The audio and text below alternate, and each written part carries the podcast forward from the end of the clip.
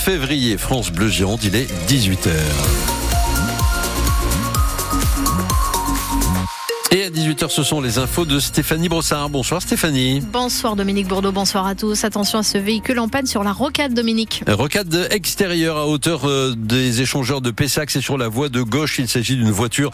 Euh, prudence donc si vous êtes dans ce secteur. Une rocade extérieure qui est dense à partir du secteur de l'aéroport de Mérignac à l'échangeur 19 de Villeneuve-d'Ornon, du Monde également un peu plus loin. Sortie 23 Florac à la sortie 26 et la jonction de la nationale 89. Le sens intérieur, lui, est ralenti à partir de la sortie numéro 9 à votre arrivée au pont d'Aquitaine. 05 56 19 10 10 pour vos infos trafic. La météo, Stéphanie Beaucoup de nuages ce soir, des rafales possibles jusqu'à 95 km heure et jusqu'à 15 mm de pluie attendue dans les Landes girondines. On rappelle d'ailleurs que la Gironde est en vigilance jaune pour les phénomènes vent, orage et vagues submersion. Demain, sous un ciel qui restera bien encombré, encore des averses possibles et pour les températures, eh bien, ça baisse de 8 à 10 degrés demain au meilleur de la journée.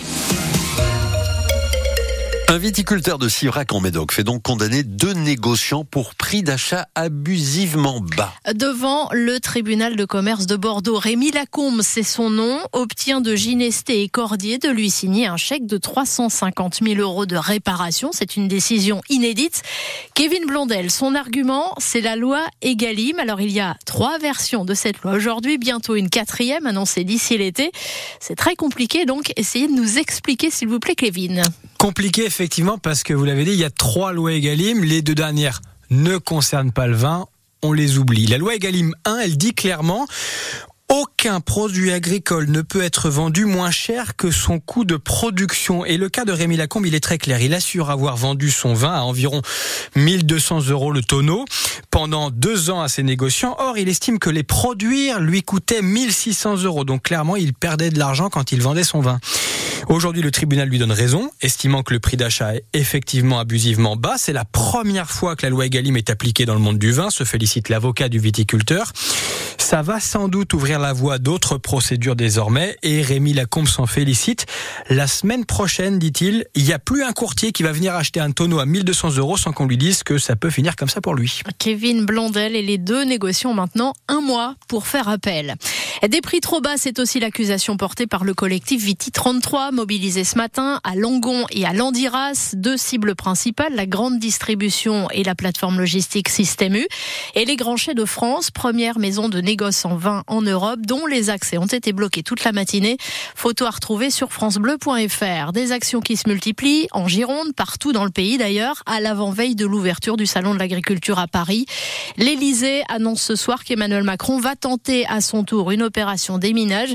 Il participera samedi à un débat avec l'ensemble des acteurs du monde agricole qu'il souhaite, je cite, ouvert et franc. Saint-Jean-de-Luz a rendu hommage aujourd'hui à Agnès Lassalle. En dévoilant une plaque à sa mémoire dans un jardin de la ville au son de Jacques Brel avec la chanson Quand on n'a que l'amour. La prof d'espagnol a été tuée en plein cours il y a tout juste un an par l'un de ses élèves. Hommage à retrouver sur francebleu.fr. La dispute avait éclaté dans une chambre d'hôtel en plein jumping de Bordeaux l'an dernier. Le champion olympique français de saut d'obstacle à Rio, Kevin Stott, a été relaxé aujourd'hui devant le tribunal de Lisieux et sa compagne, elle aussi euh, cavalière norvégienne, a elle été condamnée. Tous deux s'accusaient mutuellement de violence.